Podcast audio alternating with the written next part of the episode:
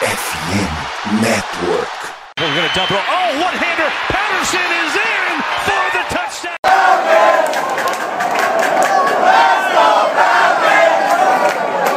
Salve, salve Dirty Birds, e aí fã de NFL, e aí amante da bola oval. Começando aqui mais um Falcons Play Action, estamos de volta. É, ficamos, tivemos um pequeno hiato aí, né, no último episódio que foi a prévia contra os Saints até agora. É, tivemos alguns probleminhas para poder postar os episódios ali logo depois do jogo contra os Saints, também na prévia dos Ravens. E por conta disso, também por ser final de ano ali já, Natal e Ano Novo, a gente preferiu esperar acabar a temporada para poder fazer um resumão das atuações aí dos Falcons pós-bye week, né? Das atuações do Reader, principalmente, ele que vai ser o ponto principal da nossa análise, da nossa discussão aqui. É, e também acabamos dando, entre aspas, sorte aí, porque hoje os Falcons, é, na verdade, o Dan Pease, né, o coordenador defensivo, anunciou que vai se aposentar da, da NFL, a sua terceira aposentadoria, acho que agora de forma oficial.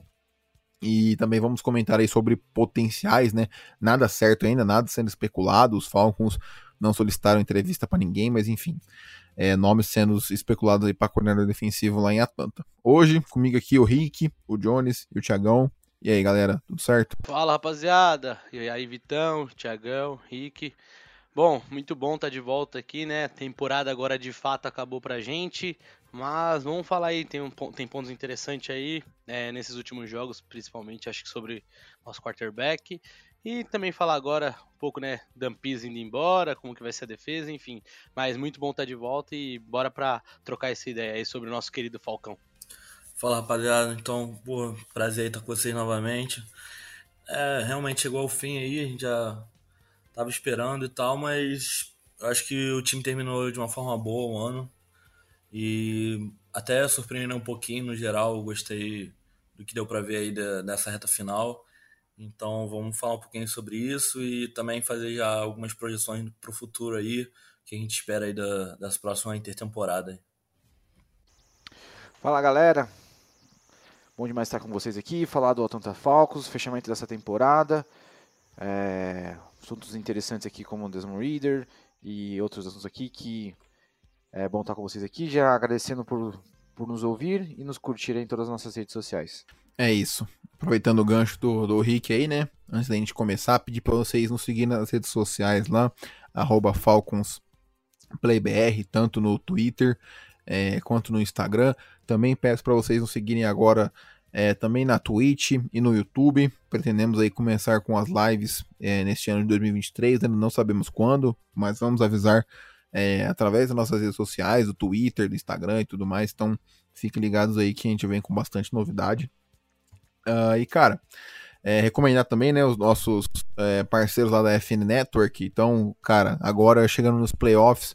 Uh, você encontra a cobertura de vários times lá em específico, então tem o Alta Voltagem lá, é, cobrindo os Chargers, também tem a Casa do Corvo cobrindo os Ravens, o Rudei cobrindo os Bengals, enfim, é, agora que Atlanta, infelizmente, já caiu fora, você pode acompanhar um pouco mais, quiser saber um pouco mais sobre as prévias das partidas e a análise também pós-jogo aí de quem é torcedor e cobre diariamente as equipes. É, dê uma seguida lá neles. Então, uh, é isso. Bom, começando aqui, né? Uh, acho que a gente pode começar por, pela notícia mais recente. Como eu disse anteriormente, o Dampis é, disse algumas semanas né, que ele iria pensar se ia se aposentar ao fim dessa temporada ou não, queria conversar com a esposa, que ia, enfim, ponderar todos, todos os lados ali para ver qual seria a sua decisão. E ele anunciou nessa segunda-feira, é ontem na verdade, né? Falei que era hoje no começo, mas foi ontem. Uh, que ele vai de fato uh, se aposentar do cargo de coordenador defensivo, vai ficar com a família e tudo mais. Ele que é um cara que já está com 73 anos, né? Tá indo para sua terceira aposentadoria. É o Arthur Smith que tirou ele uh, da, da aposentadoria quando, quando virou head coach do, dos Falcons em 2021, né? Então, uh, cara, eu confesso que assim é, é complicado, uh, dá muito medo do nome que pode vir, ainda mais agora que o potencial dessa defesa pode ser explorado ao máximo. É, eu tinha as minhas ressalvas com o PIS. Eu acho que em alguns quesitos ele poderia, ele poderia ter feito um trabalho melhor, mas era muito difícil analisar com a falta de talento que ele tinha. Pô, era um negócio estrondoso. Uh, e aí, alguns nomes que eu separei aqui Acho que esse assunto é bem breve mesmo. Acho que é só vocês darem opinião por enquanto. Como eu disse anteriormente, os Falcons não, é, por enquanto, não tem notícia nem nada que os Falcons solicitaram entrevista para nenhum, é, nenhum coordenador defensivo, nenhum treinador de posição em específico aí uh, na NFL como um todo. Então, por enquanto, tudo é só rumor, não tem nada concreto, nem nome favorito, nem nada do tipo. Somente que a gente vem separando aí pelo, pelo que a gente vê na liga de movimentação, né? Então, os principais nomes né, que a gente tem é, que, que me agradam assim foi o Love Smith, ele que era o head coach dos Texans aí nessa temporada e foi demitido ao final dela, uh, tá desempregado. O Vic Fangio, né, ele que já foi coordenador defensivo aí e hoje está como consultor defensivo lá nos Eagles. Uh, o Brian Flores, que já foi head coach em Miami e agora estava como treinador de linebackers uh, nos Steelers, se eu não estou enganado. O Egiro Evero, ele que é coordenador defensivo dos Broncos, né, que tiveram uma defesa pô, surreal de boa, mas com a demissão do Nathaniel Hackett é, e a chegada do, do, novo head coach, pode ser que esse novo head coach queira trazer o seu próprio coordenador defensivo, deixando ele sem emprego. Uh, o, o Vance Joseph, que era o coordenador defensivo dos Cardinals, uh, não teve uma temporada muito boa, mas o talento também era bem questionável lá no time de, de Arizona. E o Steve Wilkes, uh, que era que foi o head coach interino aí dos Panthers após a demissão do Rule, é, que está sendo entrevistado o cargo de head coach para ser efetivado lá em Carolina, mas talvez uh, não não seja. Tem, parece que tem outros nomes é, mais favoritos, vamos dizer assim. Uh, cara, eu já vou falar a minha parte aqui, já acho que o nome que mais me agrada desses que eu citei, se vocês tiverem algum comentário sobre outros nomes sem ser o favorito de vocês também, por favor, é, seria o Evero, sem dúvida. O trabalho que ele fez nos Broncos foi surreal. Os Broncos tinham uma defesa com muita qualidade, isso é fato, mas agora a gente já está pensando em 2023, né, na próxima temporada, que eu espero que os Falcons gastem uma quantidade considerável de dinheiro na defesa, que é o nosso principal é, ponto fraco. A gente vai cobrir a free ainda, podem ficar tranquilos lá para março ali. Antes de começar, a gente vai trazer vários nomes interessantes, tanto do ataque quanto da defesa. Mas enfim, eu acho que o Evera é um cara que já, já tá na função há um ano, já sabe o que tem que fazer e já se provou muito competente. É um cara que, se não ficar em Denver e não ninguém quiser como head coach, né? Talvez tenha essa possibilidade. É um cara que eu iria é, com tudo para cima, acho que seria muito interessante. É, realmente o, o Evero, ele é um nome muito forte, mas acho que ele tá bem cotado. Ele vai fazer algumas entrevistas para head coach, enfim, mas seria um nome bem, bem legal. Um outro nome, é, me desculpe se eu repetir ele aqui agora, que eu pensei também, até pela situação que tá se formando no, nos Cardinals, tá bem interessante nos Falcons, pode ser o Vince Joseph. É, agora é eu mencionei, os... mencionei ele. É, então, é um nome que eu tô um pouco intrigado, porque agora que os Cardinals devem se reformular totalmente, de certa forma, eu não sei se ele vai ser uma peça que vai ficar ou não, mas é um cara que eu seria curioso para ver aqui em Atlanta.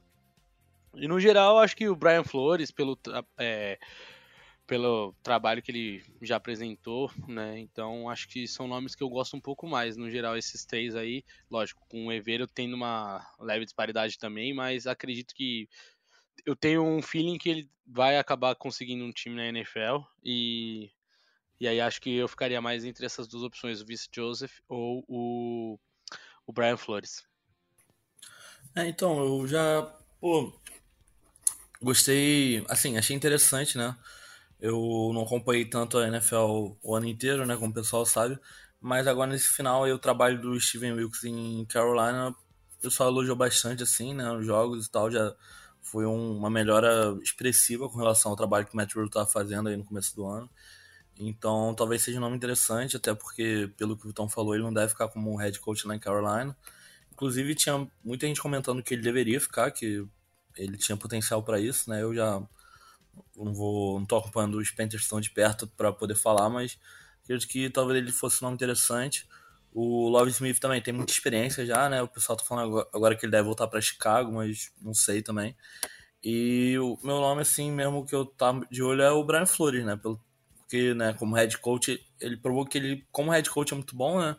Ele saiu meio brigado lá de Miami, né? Por outras questões que não foi nem tanto o trabalho dele, assim, né? Nem tanto o time jogando mal. Então acho que é um técnico aí que já, já deveria ter voltado aí para ter um emprego e acho que é mais coisas assim fora mesmo do trabalho dele propriamente dito aí que tem que tem abalado mais a chance dele, assim, de, de voltar, cara. Eu acho que ele, como coordenador defensivo aí, ia dar uma ajuda, e eu acho que a gente tem que frisar também a importância dessa escolha agora, né? Porque realmente é agora que o, o time, eu acredito que vai começar a se montar para ficar bom, para disputar playoff, pelo menos, se não 2023, 2024, com certeza o time já tem que estar tá ganhando alguma coisa, porque senão provavelmente Fontenot e o Arthur Smith aí vão vão, vão embora, entendeu? Então, esses próximos dois anos são cruciais, assim, para nossa defesa se provar. E não é só também um coordenador defensivo, né? A gente tem que trazer as peças certas e tem que ter um treinador que saiba juntar esse elenco que vai ser uma defesa que, sim, já vem juntando peça há alguns anos, mas agora realmente é para unir tudo ali e fazer uma unidade, assim, pelo menos sólida, sabe? Porque a nossa defesa teve muitos problemas nos últimos anos, né? Tipo, questão de sec, é algo assim, pô, acho que são o que, Vitão? Os 40 sec no, nos últimos dois anos combinados, assim. Então, é média de 20 sacks por ano, para ter um parâmetro, o Nick Bolsa sozinho esse ano teve 18 sacks e meio. Então, não tem como, entendeu? Tipo, já são. Já, já vem tendo problema com o pass rush há alguns anos, então acho que o controle defensivo agora vai ser uma escolha decisiva e muito, muito importante para o Atlanta Falcons no, nos próximos anos, cara. Então, o que o front office decidir aí, eu acho que, que vai impactar bastante o, o, sucesso ou não do time. É isso, cara. É, enfim, o Steve Wilkes também seria o meu segundo nome favorito aí. É um cara que eu acho que é, conseguiu conduzir bem o time dos Panthers aí, fez o que pôde. Acho que o time melhorou é, até mais que a maioria esperava uh, depois da demissão do, do Rue aí, que foi um, foi um desastre lá em Carolina. É, vamos, vamos esperar. Eu acho que uma, uma decisão deve ser tomada rápida, né? A contratação vai ser feita após os playoffs, obviamente. Mas assim que, as, é, que os dias, as semanas forem passando, a gente vai ter uma noção melhor, porque os Falcons vão solicitar entrevista e tudo mais. Uh, e com certeza depois da contratação a gente vem comentar aqui no, é, no podcast assim que tiver a confirmação oficial de, do novo coordenador defensivo. Uh, bom, vamos agora para o final de temporada aí, né? Então os Falcons é, terminam a temporada 7-10, o mesmo uh, recorde de 2021. Uh, meio diferente, né? Eu acho que o time em 2021 começou muito mal e depois foi se recuperando. Dessa vez foi o contrário, teve um início de temporada mais animador ali, ficando até com 50% de recorde várias vezes, flertando com recorde positivo. Mas aí, é, depois daquele é, daquele Thursday Night contra os Panthers, a coisa foi por água abaixo. Foram, acho que, seis derrotas em sete jogos, algo do tipo. Uh, e na, durante a bye week, né, como vocês bem já sabem, o, o Mariota foi bancado e o Reader assumiu a titularidade. Só um comentário e último, né, graças a Deus, sobre o Mariota. É, o cara foi tão covarde que depois que ele foi bancado, ele simplesmente desistiu do time. Ele alegou a lesão lá e simplesmente saiu de Atlanta, tirou as coisas dele do vestiário, não pisou mais no centro de treinamento nem nada do tipo. Então, assim, pô, é patético na minha visão. Mas, enfim, uh, pelo menos o Arthur Smith conseguiu é, corrigir a rota ali um pouquinho a tempo. É, na minha visão, fica que faltou um pouco mais de tempo, né? Eu, pro Reader, eu queria ter visto ele em talvez mais três ou quatro jogos ali. Acho que bem após a, o Thursday Night contra os Panthers, é, era a hora certa de trocar. Teria 10 dias para se adaptar contra os Bears e tudo mais, mas enfim, já isso é passado. É, cara, acho que assim, eu não acompanhei tanto o jogo contra os Saints uh, e também bem menos contra os Ravens. Acompanhei mais os dois últimos que os Falcons venceram. É, mas pelo que eu ouvi falar e pelo que eu percebi também, é, o Reader foi um cara que foi melhorando consideravelmente conforme os jogos foram passando. Uh, o Aldir se tornou uma realidade, né? Acho que esses últimos quatro jogos consagraram ele ali uh, como running back número um em Atlanta para 2023. É, ele que se tornou recordista como calor aí em jardas terrestres com 1035, 1037, se eu não estou enganado. Uh, e cara, é, eu acho que o Reader fez por merecer um ano no, como titular em 2023, sabe? É, que eu tava comentando aqui antes da gente começar a gravação e vi até no Twitter alguém comentando sobre isso que eu concordo muito. Se o Arthur Smith teve coragem, né, entre aspas, ou enfim, deixou o Mariota como titular durante 13 semanas. É, o Reader merece aí ter, ter 17 semanas como, como titular em Atlanta. A não ser que algo muito trondoso aconteça, caia um CJ Stroud no colo na, na pick número 8, ou troque pelo Lamar Jackson. Dois cenários que eu acho extremamente improváveis. Ficaria assim, muito, muito surpreso qualquer um dos dois aconte acontecendo. E é isso, cara. É, ele é o cara que, para quem não viu, né, quiser olhar no perfil dos Falcons, a gente até postou no nosso perfil também lá no Twitter. É, ele tava microfonado nessa última partida, deu pra ver a liderança dele. Cara, ele, ele é um cara, ele é um. Assim, ele é um jogador que eu mais torço para dar certo. É, ele é um cara que não, não, não tive muito contato ainda, né? Somente quatro jogos, mas é um cara que eu gosto demais. Não sei explicar o porquê mas é um cara que eu torço muito para que dê certo. Parece que ele tem aquele negócio a mais ali que é fora do, do, do que você analisa de vídeo, né? De, de coisa de habilidade técnica e tudo mais. É, ele parece ter um quê de líder ali. Uh, muito, muito legal. Então eu torço muito para que dê certo. E é isso, cara. Eu acho que ele merece ser titular em 2023 com um bom time, com dinheiro para gastar, para montar um elenco ao redor dele e também melhorar a defesa. Eu acho, para mim, ele tem plenas capacidades de, de levar os Falcons para os playoffs. É, então, realmente, o Reader, acho que, tirando o jogo do Saints, que eu não vi também ao vivo muito, eu fui assistir mais depois o condensado, aí o Ravens, os outros três eu assisti bem, e cara, foi, foi bem, bem legal ver como ele foi melhorando, acho que o primeiro jogo, acho que até a gente comentou aqui, é, numa conversa nossa em off, que no primeiro jogo ele deu uns passes meio forçados, e aí ele deu até uma entrevista pós o jogo contra o Saints, falando assim, cara, é, eu senti que em muitos momentos eu só tava querendo me livrar da bola e depois eu não... É, eu não esperava para fazer uma segunda leitura e tudo mais. E aí nos próximos jogos, né? Acho que ele foi melhorando gradativamente. Quanto os Ravens, querendo ou não, ainda é uma defesa muito boa, com alguns nomes bons. É, então, e aí contra os Cardinals, apesar de ser um time bem fragilizado, quando precisou, assim, é, conduzir a vitória, ele foi muito bem. E nesse último jogo, é, também teve um segundo tempo muito bom. É, começou liderando a vitória contra a Tampa Bay. Mas, no geral, eu acho que ficou um saldo bem positivo. Gostei muito. Acho que uma coisa que me deixou bastante animado foi a conexão dele com o Londo. É, outro ponto que também me chamou a atenção é que ele teve bastante conexões. É, quando o Londo estava marcado, próprios outros recebedores, ele achava muito o, o Pruitt, né, que estava tá, no nosso Tyrande 1 na ausência do Pitts. Então, fico curioso para ver como que ele pode ter um encaixe com o Pitts e tudo mais. É, mas no geral eu gostei mesmo, assim, acho que ele tá, acho que esse último jogo mostrou que em poucos jogos ele mostrou essas pequenas evoluções é, e acho que no, no, decorrer do próximo ano ele vai ter mais tempo para isso. E igual o Vitão falou, acho que com cap, talvez tendo na questão dele tendo mais um recebedor vindo aí, talvez no meio do draft, seja FA, enfim, é, pode ser que até melhore, tendo Pitts de volta, Drake Londo, enfim. É, então é um cara que eu acho que vale a aposta para o ano que vem. É, acho que tirando os cenários que o Vitão trouxe, ou algum outro cenário que a gente nem imagina agora.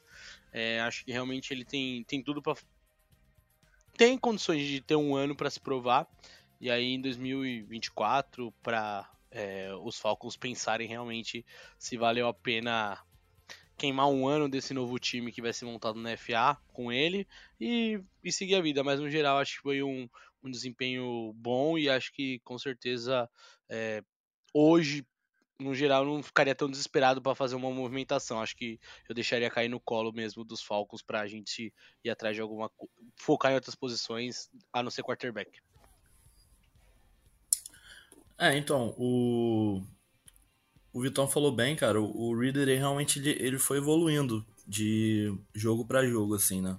O primeiro jogo dos Saints ele não fez muita coisa, ele não chegou nem a 100 jardas aéreas, assim, ele só completou 50% dos passes.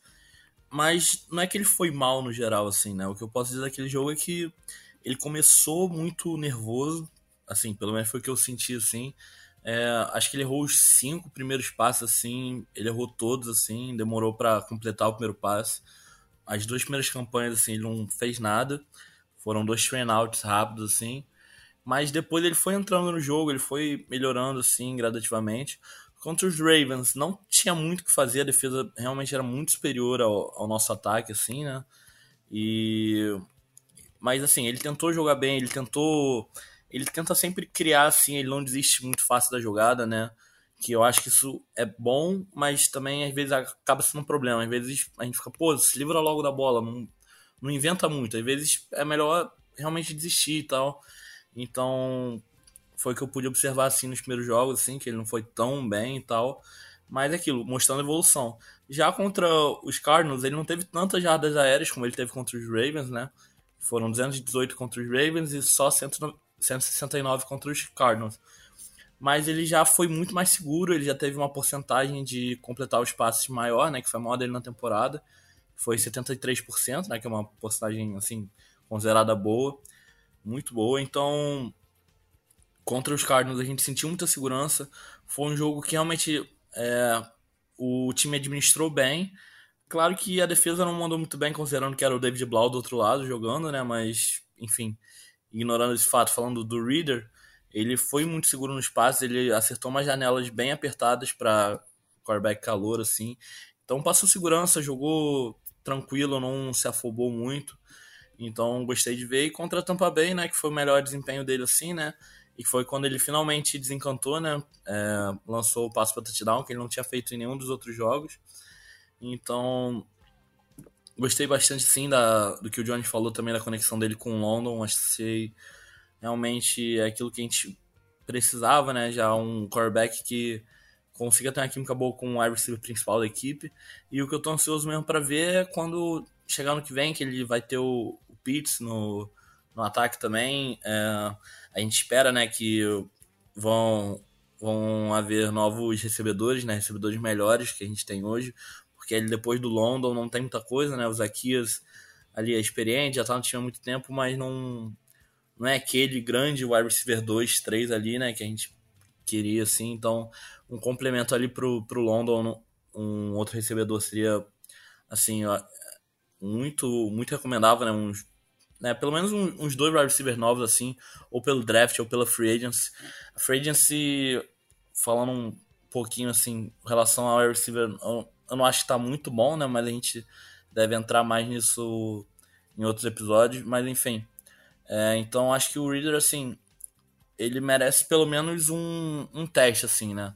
Nem que, assim, eu não acho que tem que chegar e falar, ó, oh, você é o nosso titular no ano que vem. Eu acho que aí também é demais. Eu, não acho que ele jogou tão bem assim, mas eu acredito que é, colocar outro quarterback no elenco, assim, pra, pra fazer realmente ele ganhar a posição, né? Um, realmente um quarterback possa competir com ele, assim, para se titular no time, né? Não. Mariota a gente já sabe que não vai ser, né? Foi o que o Vitão é, relatou aí, né? O que fez com o time, mas enfim. É um, um quarterback ali que, caso o Reader não dê certo, ainda consiga manter o time competitivo durante a, a, próxima temporada. E se a gente vê que realmente não é o Reader, a gente né, seguir, tentar outros. Mas o que a gente vê hoje do Reader, eu acho que vale sim tentar. Eu acho que tudo bem que ele foi escolhido só na terceira rodada, mas ainda assim ele foi o segundo quarterback escolhido da classe dele, né? O único que foi escolhido antes foi o Kenny Pickett, né? Que foi escolhido na primeira rodada. Então acho que eu acho que o Reader ganhou a chance dele. Eu, eu que falei assim, não falei mal do Reader, mas né, foi um quarterback que eu não gostei muito estudando ele ali antes do draft. É um quarterback que eu não, não me passou muita confiança, que eu achei bem mediano assim, né? Não achei nada extraordinário.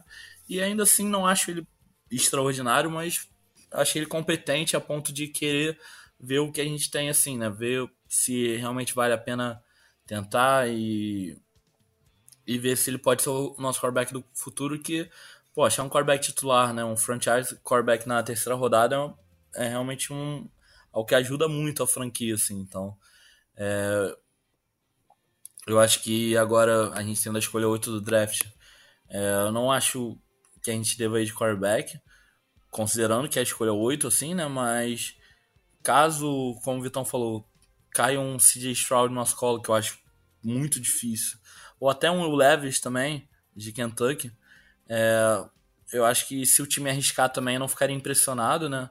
Claro que né, o Reader, como Sim, eu disse... Sim, acho... zero surpreso. Zero surpresa é. se fosse no Leves. Mas eu acho que o Leves também não chega, não. Então, acho que nenhum dos dois chega na 8. Mas se acontecer de chegar, não ficaria surpreso do, do Falcons tentar, assim, né, e jogar os dois para ver o que que tem ali, entendeu? Eu acho Sim, que concordo. não seria uma surpresa. Porém, como eu e o Vitão a gente já falou, acho que não deve nenhum dos dois chegar na 8. Eu acho que se o Falcons realmente quiser um quarterback no draft, teria que trocar para subir e eu, Thiago, não faria isso. Acredito que o Fontenot também não faria. Bom, galera, falando do, do Reader mais especificamente aí, que puxando o gancho que o Thiagão falou anteriormente, né, na, na, vez anterior, que é, realmente o Reader foi, foi melhorando a cada jogo e, né, né é óbvio que o TD, né, notório que o TD saiu agora nesse último jogo, mas assim, ele saiu, saiu dois logo de uma vez, né? É, no, jogo anterior também teve um TD que ele deu um passe screen pro, pro Pederson, que depois o juiz deu um hold aí que não valeu. Um holding bem mandrake, mas tudo bem, né? A NFL teve umas chamadas bem, bem esquisitas no, contra os Falcons nesses últimos três jogos. Mas vida que segue, estamos aqui conversando sobre já o final da temporada. E é, é assim, eu acho que uma coisa também importante é, é, é a mentalidade de, de que um quarterback pode ter sobre, sobre né, as fases do jogo, né?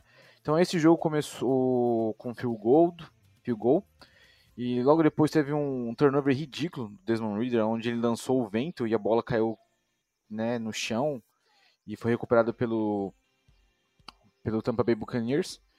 E, e aí é onde saiu o TD, né, do em cima do do AJ Terrell. E, enfim, né? Pô, aí eu fiquei pensando, pô, e agora? Como, que, como esse menino vai, vai lidar com, com essa situação, essa pressão, né? De. de é, né, poderia ser o último jogo dele em Atlanta se ele fosse muito mal, então, né? Como que ele poderia pensar nisso, lidar com isso? Enfim, cara, ele deu super bem, né? Veio é, os, os dois TDs, veio, né? Teve também um TD pro, pro Pederson, que foi um handoff. E e jogou super bem, cara. É, o Drake London passou das 100 jardas. Então, o primeiro jogo né, do Drake London é o jogo de maior jardas do Drake London, né? E, é, e é, né, também é legal a gente frisar aqui que é um ano de calor com maior recepções para um, Atlanta, que foi o Drake London esse ano, que eu não tenho o número exato, mas. Ele é superou um o Kyle Pitts. Acho que o Pitts estava com 68 e ele ficou com 69. Exato. E, e só um comentário e, bem rápido. E, tra e, trabalhando com Mariota. Sim, então, é só um comentário bem rápido sobre isso. O Reader, em quatro jogos, colocou quase metade das jardas do London que o, Mari, que o Mariota fez em 13. Então, só uma observação aí, pode seguir. É, então. E aí, foi... então. Pode falar. O número, o número foi esse mesmo que o Vitão trouxe. Foi 68 do Pitts e 69 do London. E, né, então, e basicamente ele, ele, só tinha esse, esse alvo aí, porque o Pitts não tava, né? Então a gente viu pouca conexão com os, os demais wide receivers, né? É, com Demarion Bird, o Lamed Akias, que fez um TD né, na, no domingo, mas houve pouca conexão. E teve o. Né, ele, teve ele me parece ser um, um QB Tyrant friendly, não sei se vocês perceberam isso. Que o Mercoll Pritch e o Anthony Frisker, Frisker também teve, teve alguns bons jogos com ele. Então, ansioso para ver né, como ele vai jogar com, com Kyle Pitts e todo o seu talento desabrochado agora para um quarterback móvel, não, né? Um quarterback passador. E bom, o futuro de Atlanta é, bem, bem esperançoso, né? Com todos os demais dos jogadores ao redor dele, calouros também indo bem, né? Como já falou o Drake London, o Tyler Algier. E, enfim, é, espero ver bons anos a partir de agora aqui com, né, com um planejamento bem feito por Terry Fontenot e Arthur Smith. Então, é, esperançoso aí demais, não sei vocês, mas eu tô bem esperançoso pros, pros demais anos. Cara, acho que, que é isso. É, acho que deu pra gente comentar bem cada um a sua visão do, do Reed nesses, nesses quatro jogos, né? Uh, fica aquele gostinho que, putz, podia ter visto um pouquinho mais para ter. Eu acho que a gente nunca teria certeza, mas enfim, para ter um pouquinho mais é, de análises mas é, foi o que eu falei anteriormente. Eu acho que, tirando alguma coisa muito fora do comum, ele vai ser nosso quarterback em 2023. Eu acho que ele fez por merecer aí, é, principalmente por conta da sua evolução como um todo. Uh, fica também, né? Então, assim, resumo final: terminamos 7-10 com a escolha número 8 geral do draft, a mesma do ano passado. É, vamos fazer todo aquele processo de sabe do draft, comentando aí de todas as posições, de 4 a 5 jogadores aí por posição. Uh, esse ano, né, vamos dar uma atenção especial na Free Agency, mas ainda tem muita água para rolar, ainda vai ter corte e tudo mais, então por isso que esses vídeos vão, esses vídeos, ó, esses podcasts vão é, lá para março, comecinho de março a gente deve ter os podcasts sobre a Free Agency, antes dela começar. E, cara, uh, acho que por hoje foi isso. É, foi uma temporada, assim, menos dolorosa do que eu achei que seria. É, eu acho que o time foi honesto na, nas atuações. Uh, e, e, cara, eu acho que o 7-10 tá bem justo. Não acho que o time merecia nem mais nem menos pelo que, que mostrou. É, acho que das 10 derrotas, eu não, não sei de cabeça, mas acho que pelo menos umas 7, eu estaria até 8, foram por uma posse ou menos aí. Então, é, fica esse gostinho aí que faltou um pouquinho de elenco, as coisas poderiam ser bem diferentes. E é o que o Rick falou: o futuro tem tudo para ser promissor. A gente vai fazer um podcast especial falando sobre a situação da NFC South como um todo, mas os Falcons são de longe o time com maior projeção aí, é, que já podem começar a dominar a divisão a partir desse de 2023, né, a partir da próxima temporada. Então fechamos por hoje. É, brigadão pela Ô, participação, galera. Pode falar. Eu tava olhando a, o, a classificação final da NFC Sul, né?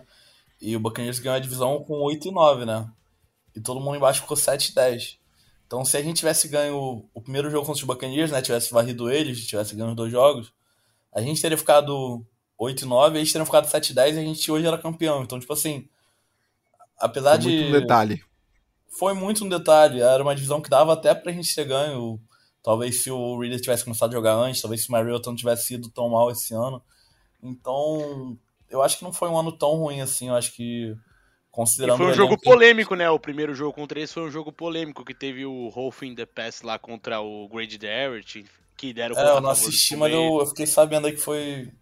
Foi bem polêmico, um então, da, mas é bem detalhes mesmo. Então, pra ver que, tipo, o time, pô, considerando o elenco que tem, assim, quase foi campeão de divisão, então... E tiveram outros jogos também que a gente passou muito perto aí, que vocês falaram, então... Eu acho que, considerando tudo, acho que o Arthur Smith, no geral, fez um trabalho bom mas eu quero ver ele evoluir esse trabalho para os próximos anos, para o time realmente se, se tornar uma força assim na, na, NFC que já como já era uns anos atrás assim, né? na época que o Matt Ryan estava no auge, o Julio estava jogando tudo, então acho que o time tem tudo aí para para fazer fazer bem nos próximos anos aí. É, mano, acho que acho que a, a o nível de exigência, de exigência ou não consigo falar, foda-se a barra vai. É difícil é, mesmo agora. É, cara. É, a barra, a barra vai, vai, vai, subir um pouco para Arthur Smith é, em 2023. Eu já espero um pouco mais de dominância dele. É, espero um pouco menos de conservadorismo. Enfim, eu acho que agora tem que soltar as asinhas e começar a mostrar um, um trabalho. Ele vem fazendo um bom trabalho, obviamente. Teve um elenco pavoroso durante as duas temporadas e conseguiu ficar 7 e 10. Então, assim, agora com dinheiro para gastar, para montar o time que ele quer, do jeito que ele quer, do jeito que ele pensa é, o futebol americano, eu acho que tem que tem que fazer um pouquinho melhor do que isso. Uh, bom, então é isso. Fechamos por hoje. Galera, brigadão pela participação. A gente volta ainda nesse mês aí para comentar sobre a NFC Sul e tudo mais, né? Os podcasts agora vão ser um pouquinho mais esporádicos, acredito que a cada duas semanas ali. É, vão se intensificar na época de free agency draft, com certeza, porque deve ser uma off-season bem movimentada. Mas enfim, vamos é, vamos comentando aí conforme as notícias forem surgindo. Agora com um novo coordenador defensivo para surgir e tudo mais e vida que segue. Então, obrigadão a todos pela participação. Para você que nos escuta, é, nos vemos no próximo episódio. Um abraço e até mais.